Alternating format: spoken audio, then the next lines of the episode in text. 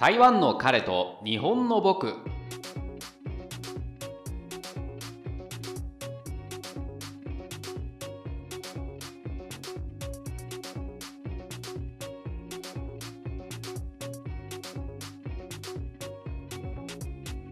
台湾在住日本人が台湾、芸、仕事や日々感じたことに対して個人的見解を繰り広げる番組です。はい、第41回目になります。皆さんお元気でしょうか？今回はですね、デザインの気持ちについてお話ししてまいります。これは毎回のことなんですけれども、原稿を書くのに非常に難航いたしました。どうやって分かりやすい言葉で説明をするべきかというのをですね、悩みながら原稿を書いてたんですけれども、できるだけですね、えー専門用語を避けて解説してまいります。せめてデザインに興味がある方だけ楽しんでいただければ幸いでございます。自分の職業は何ですかと聞かれた時にですね、長い間、ウェブデザイナーと答えてきたんですけれども、しかしですね、実際求められるスキルというのは多岐にわたりまして、本当にウェブデザイナーなのかなと思うような仕事もあります。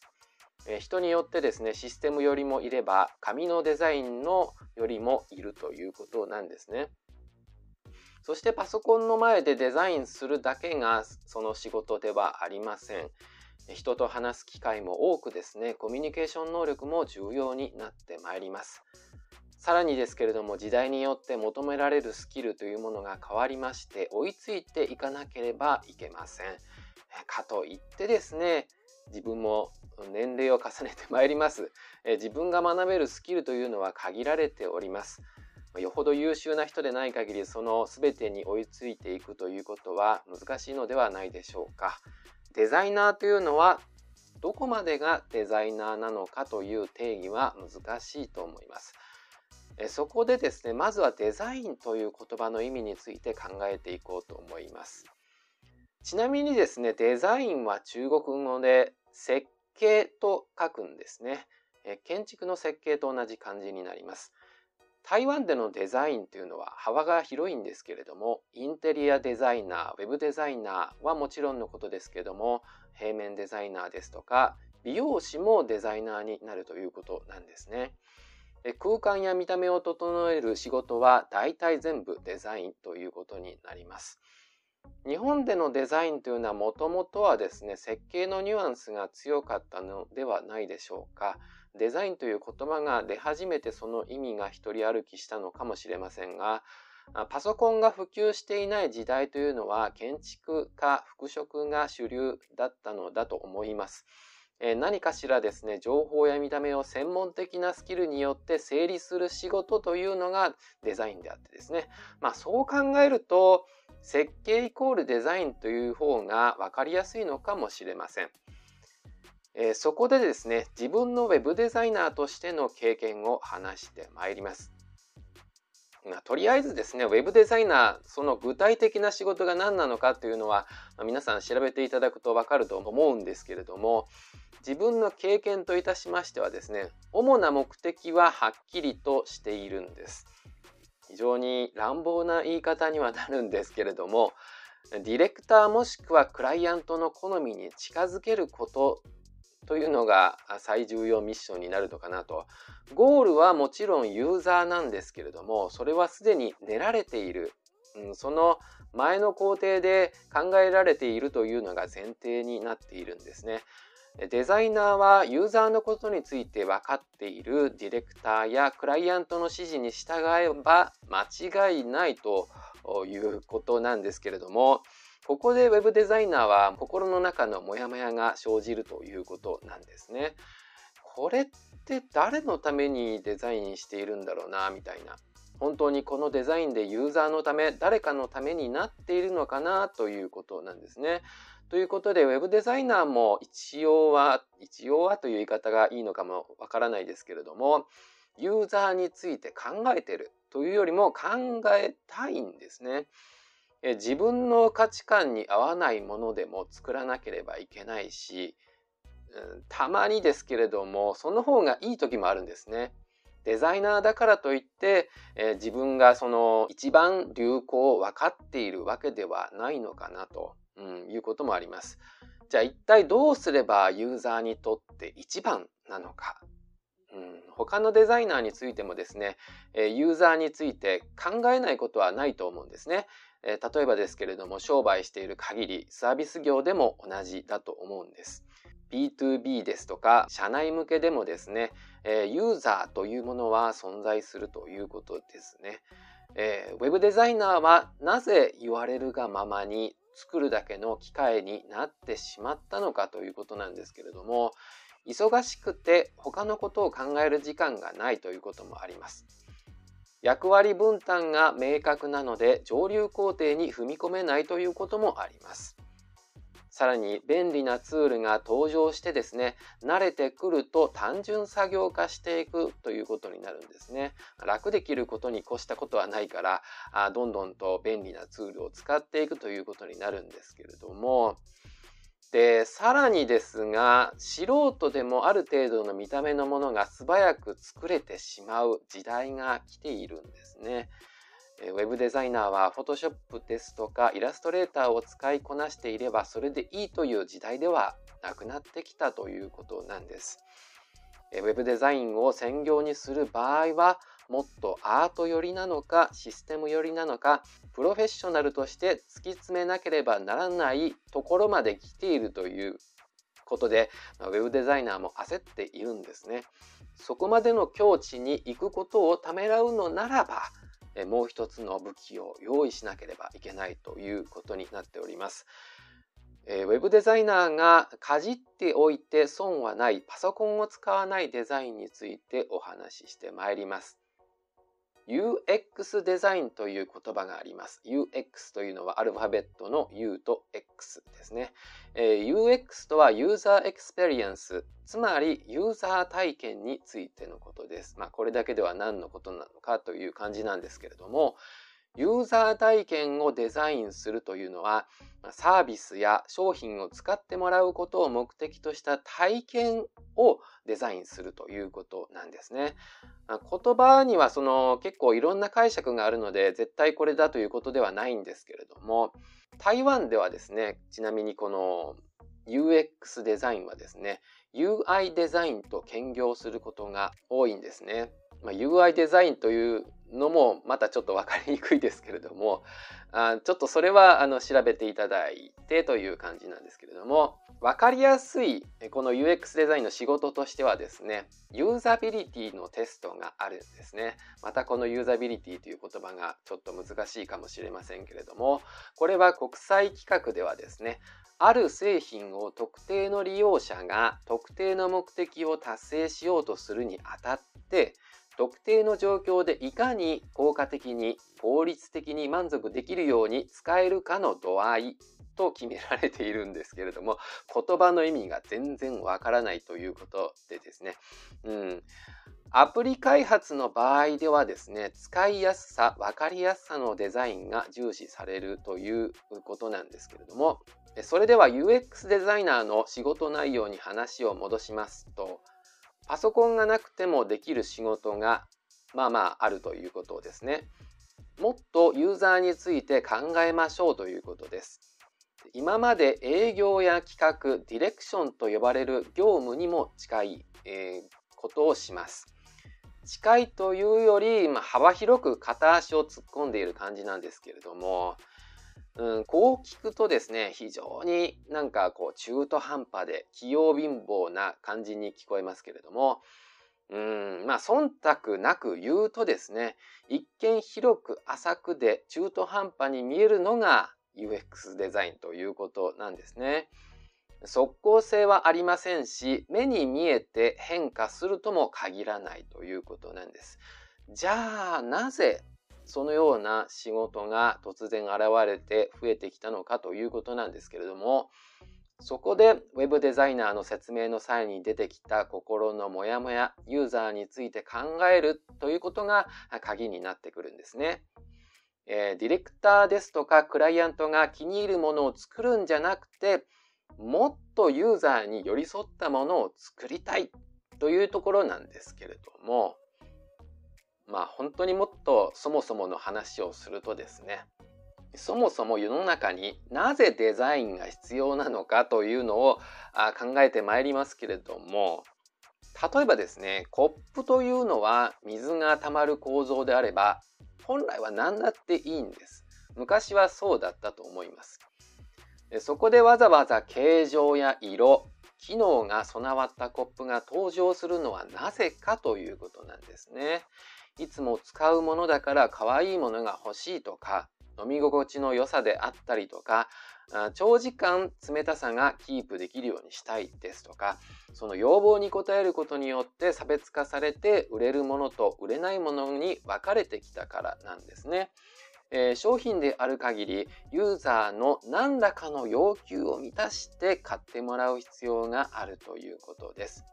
デザインがその手段になると思うんですけれどもじゃあ考えられる限りのデザインを盛り込めばいいのかと全部盛りすればいいのかということなんですけれどもそうではないですよね世の中は。うん、ユーザーの予算好み求める機能はバラバラです。求める人の心に届くものでなければデザインして作る意味がないということなんですね。そのためにこれまで統計ですとかマーケティング、モニター調査など様々な方法で何が求められているかを探ってまいりました。もちろんそれはそれで今でも重要なことなんですけれども、しかしですね、それはあくまでデータであって、ユーザーの気持ちとイコールではない可能性があると、最近分かってきたというか、うん、うすうす分かってはいたんですけれども、それを専門的にやるという仕事があまりなかったということなんですね。無意識にやっていた可能性もあるんですけれども、世の中の変化するスピードが速く、好みがより多様化しているために、データから作り上げたユーザー像が万人に機能しなくなってきたということもあると思います。そこで UX、ユーザー体験をデザインするという考え方が生まれてきたと思います。はい、思いますというのはあくまで持論なんですけれども、ではですね、これまでの話を踏まえるとですね、じゃあデザイナーは何をするべきなんだろうか？というよりデザイナーという仕事は必要なんだろうか？ということにもなってくるんですけれどもここに自分にも迷いが出てくるところがあるんです。デザイナーって名乗っていいんだろうかなんですね。今自分がいる周辺の業界でデザイナーというとですねパソコンの前でずっとレイアウトや配色を決めている仕事をしている人というイメージを他人に与えてですね周りの人に与えるので結果的に仕事の範囲を狭めてしまうということになってくるんですね。まあ、それを言い始めたらどんな仕事も一緒なんですけれどもなぜデザイナーとしての範囲を狭めること自体にですね疑問を感じているのかと申しますとデザインに関する技術や知識の価値が伝わりにくいというのがまず一つあります。世の中に優れたデザインが溢れすぎていてですね誰にでも簡単にできるものだと錯覚するということなんですね。無料のツールですとかサービスが多すぎてすでにデザインされたものが手に入りやすいということもあります。えー、さらにはニッチな手法は説明が難しくてですね、なんでここ、これがすごいことなのかということが理解されないということもあるんですね。あまりにも特化しすぎると他の業務ができないんじゃなかろうかというイメージもあるんですけれども、うん、例えば自分の主張ばかりで協調性がないですとか企画段階で参加させるといろいろと言うからめんどくさいとかいうこともあると思います。専門的な各部署が実績を残してきたという自負があるためにですね、デザイナーがですね、他の部署に対して口を出すとですね、いろいろと煙たがられるということがあるんですね。あなたにマーケティングの何がわかるんですか？ですとか、飛び込み営業をしてですね、お客さんの声を生で聞いてきた営業の気持ちがわかるのかみたいな、うん、いうことは、うん、言われなくてもですね、なんとなくそういう空気があるということなんですね。うん、特に日本ではそうなのかなという気もするんですけれども、ゲームの RPG で魔法の杖を渡されたらですね、すでにもう魔法しか許されないということなんですね。体力がなく、鎧を着ることもできず、後方から魔法を打ち続けることしかできないということなんです。まあそこでですね、えさらに専門用語なんですけれども、ステークホルダーという言葉が、まあ、最近よく出てくるんですけれども、またカタカナ語で申し訳ないんですけれども、日本語で言うとですね、利害関係ということですね。中国語でも利害関係と書きます。利害関係というんですけれども、えー、社内にはですね、派閥というほどではないんですが、何か新しいことをしようとする際に賛同してくれる人と反対する人が出てくるということなんですね。デザイナーが他の部署に口出しするというのはこのステークホルダーの中で戦わないといけないということを意味するということなんです。戦わなければいけないっていうのはですね、まあ、それぞれの役割がはっきりしすぎていて共通認識があるようで非常に薄くなっているのかなということでもあります。あのまあみんながですね、えー、非常に共通認識がはっきりとしていればですね多少違う意見でもああこれなら納得できるというような感じになるんですけれども共通認識が薄いとですねなんでそういうことを言いたがるのかわからないという状態が起きてしまうんですね。えー、焼き鳥でこう串をブスッと刺すようにですね複数の部署や人間の中心をですね貫く共通認識をですねデザインできるようになれば会社としても強くなるはずなんですけれどもうんデザイナーは今後その立場に踏み込んでいくべきなんじゃないかと自分は考えているということなんですね。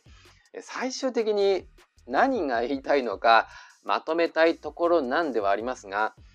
うん、ここで皆さんからの意見をいただきたいということがあります。うん欲しいと思って買ったものにデザインを意識したことがあるかということとデザインが不足していると思った瞬間はありますかということなんですね。これについてぜひですけれども皆さんからのご意見をいただきたいところですけれどもデザインについて考えるということは誰かに対しての優しさでもあると思うので、これからもですね探求してまいりたいと思っています。